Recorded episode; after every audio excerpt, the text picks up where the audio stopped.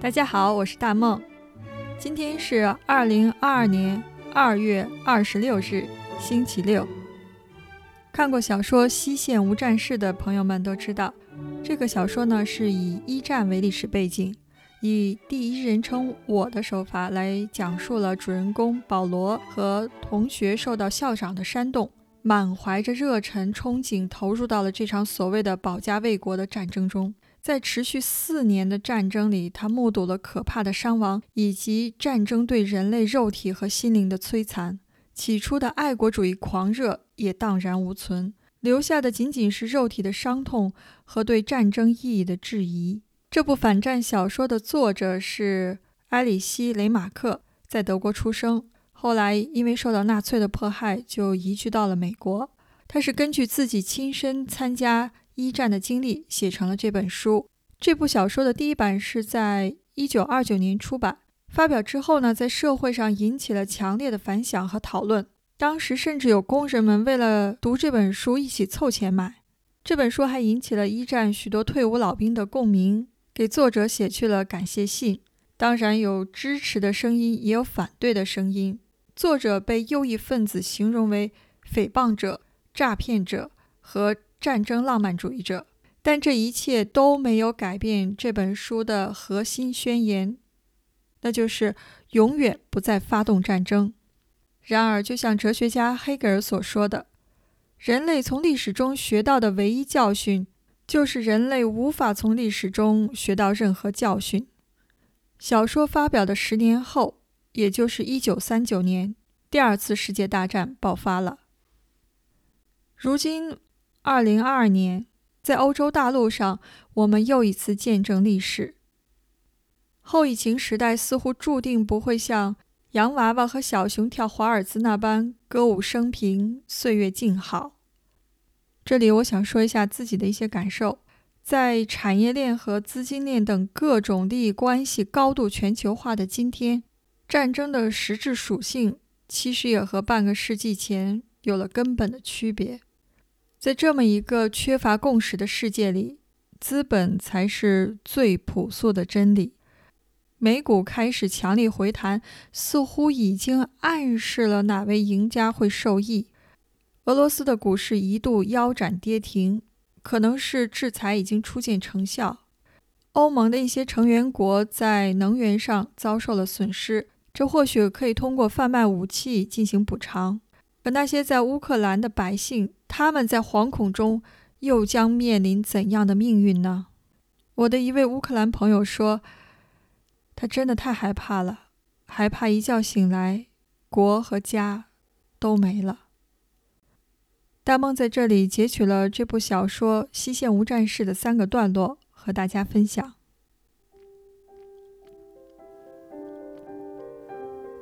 我们是在十四天前被调遣到前线的，好在这里没什么战争，所以军需官备足了全连一百五十人的生活资料，等我们回去后用。可天有难测风云，偏偏就在最后一天，我们遭受了英国人的突然袭击，最后活着回来的只剩下八十多人了，损失相当惨重。昨天夜里我们终于撤了回来，稍作安置。便倒头睡觉了。正如科托辛斯基所言，只要能好好饱睡一觉，也就不枉打这一仗了。十四天来，几乎天天都是睁着双眼度过的，大家实在是太困乏了。一觉醒来已至正午，大家都不约而同拿了饭盒到伙房前排队，菜的香味在空气中弥漫着。有些叫喊着早来的，自然是肚子叫得最响的。小阿尔贝特·克罗普，一个有头脑的思想者，所以才只是个一等兵。第五位是梦想着考试的米罗，就连硝烟密集的战火中，他还在喋喋不休地背诵着物理定律。络腮胡子的是热衷于谈论军官妓院的家伙罗尔，他认为妓女们都应该穿着绸缎衫。接待上位以上客人时，应该先洗个澡。而我，保罗·博伊木，就排在第四位。我们四人是同班同学，刚满十九岁便参军当了志愿兵。再往后是寿前公恰德，二十来岁，却极为能吃。海伊威斯托洪跟我们同龄，挖煤炭出身，他的大手能轻而易举地抓满一整块面包。后面是庄稼汉德特林，整天只惦记着徒弟和妻子，别的并不去多想。排在队尾的四十岁中年人叫斯坦尼斯劳斯·克托辛斯基，长着一张灰土色的脸，深邃的眼睛，和一个出色的能辨别空气和食物的好鼻子。因为他沉稳机灵，而被我们当成是头儿。这几个家伙都是我们的朋友。我很年轻，才二十岁。我对生命的认识，唯有绝望、死亡、恐惧和连接着痛苦深渊的失控的浅薄。我看见民族间被迫为敌，人民沉默、无知、愚蠢、顺从，无辜的相互杀戮。我看见世界上最聪明的头脑在制造武器和言辞。好让这一切更精妙、更持久地延续下去。而在这里、那里，在全世界，我的同龄人都和我一样，看着这一切。我们这一代人都和我一样经历着这一切。如果有一天我们站起来走到父辈面前要求清算，他们该怎么办？如果一个没有战争的年代来临，他们还会对我们有什么指望？几年来，我们的工作就是杀戮，这是我们人生的第一份职业。我们对于生的认识只局限于死，以后会发生什么？我们会变成什么样子？秋风萧瑟。老兵已经寥寥无几了，我们一共七个人，就剩下我自己了。和平与停战已经成为大家最热衷的话题，大家众目期盼着，唯独这点希望还给他们以生存的力量，都已经经不起失落的打击了。要是没有什么大的事件，这种众心所向的愿望，是不是会被破灭的？失去了和平，就很可能爆发内乱。我中了点毒气，允许休息十四天，我便成天在一个小花园里沐浴着柔和的阳光。就要和平了，我也开始深信这一传闻。我们很快就能回家了。我一直只想着这些，不愿再思考其他。我的感情的潮水以巨大的能量让我为之遐想，为之等待。那里包含着对生命的珍惜，对家庭故乡的渴望，和对亲人们的思念之情。我终于开始沉浸在被解放的愉悦中，但却没有一个明确的目的。一九一六年，我要是能回家，那么我会把所受的痛苦和磨练。汇成的各种力量浓缩成一场革命，但现在我们只有疲倦、绝望、悲观和无助了。我们脚下已经无路可去了，谁都无法理解我们此刻的心情。那些年纪大一点的，虽然和我们一块儿待了这么多年。但他们很快会因工作、家庭把战争淡忘，而我们之后的年轻人，像我们那时一样，与我们无法沟通，会把我们置之不理。我们自己都觉着自己待着是很索然无味的。我们因年龄增长而去适应、去顺服，但我们终将有多半的人茫然若失，在岁月的推移中毁灭。但我的所有想象，在我又站在沙沙作响的白杨树下时，便成为过眼烟云了。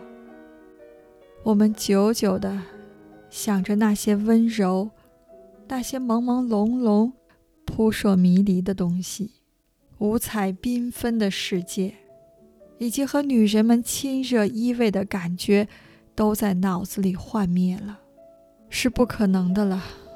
但其实也并没有在强烈的炮火和怅然绝望或军官妓院中变得无影无踪。金黄色的树叶在秋风中闪放着亮丽夺目的色泽，通红的山楂果子在一簇簇绿叶中非常饱满地挺拔着，一条宽敞而笔直的大路，光亮洁白地向远处地平线的尽头。延伸着，营房食堂里像一窝蜂似的，都在喋喋不休地争吵着种种有关和平的传闻。我站起来，心情异常的平静。是啊，岁月轮回，时光荏苒。可对于我，它又能带走些什么呢？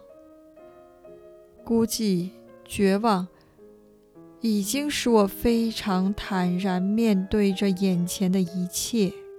脑海中所浮现起这些年来饱尝的各种心酸与痛苦、屈辱与愤怒，依旧历历在目。我并不在乎我是否已经把它征服，但只要它还存在，便总会有一条新的道路。也不管我内心里的那个真正的我会想些什么，我阵亡了。在一九一八年的十月，那里整整一天都出奇的安静与沉寂。也就在当天的战报新闻上，仅仅用一句话做了概述：西线。无战事。Unser Leben wechselt zwischen Front und Baracken. Der Tod ist mittlerweile zum Alltag geworden. Um mich herum sterben dauernd Kameraden. Jeder von uns hier denkt nur ans Überleben. Wir sind eine Bruderschaft verzweifelt, stehen wir einander bei. Wir diskutieren, ob es richtig sei, dass Jaden bei einem gemeldeten Angriff hastig seine Erbsensuppe löffelt. Solche Dinge sind Probleme für uns. Sie sind uns ernst und es kann auch nicht anders sein. Mittlerweile ist es Herbst. Viele meiner Kameraden sind gestorben. Von meiner Klasse bin nur noch ich übrig. Alle sprechen von Frieden und Waffenstillstand, um dann wieder enttäuscht zu werden und zusammenzubrechen. Wenn wir jetzt zurückkehren, sind wir müde, zerfallen, ausgebrannt, wurzellos und, und ohne Hoffnung. Wir werden verdrängt und vergessen zugrunde gehen. Er fiel im Oktober 1918 an einem Tage der so ruhig und still war an der ganzen Front, dass der Heeresbericht sich nur auf den Satz beschränkte, im Westen sei nichts Neues zu melden。在今天节目的最后，我想引用唐代文学家李华写的文章《吊古战场文》的几句话：“苍苍征民，谁无父母？” 提携捧腹，为其不受。谁无兄弟，如足如手？谁无夫妇，如宾如友？生也何恩，杀之何咎？从古如斯，谓之奈何？好的，今天的节目就到这里。欢迎大家继续关注公众号德语说在这里大梦和大家道一声早安午安晚安。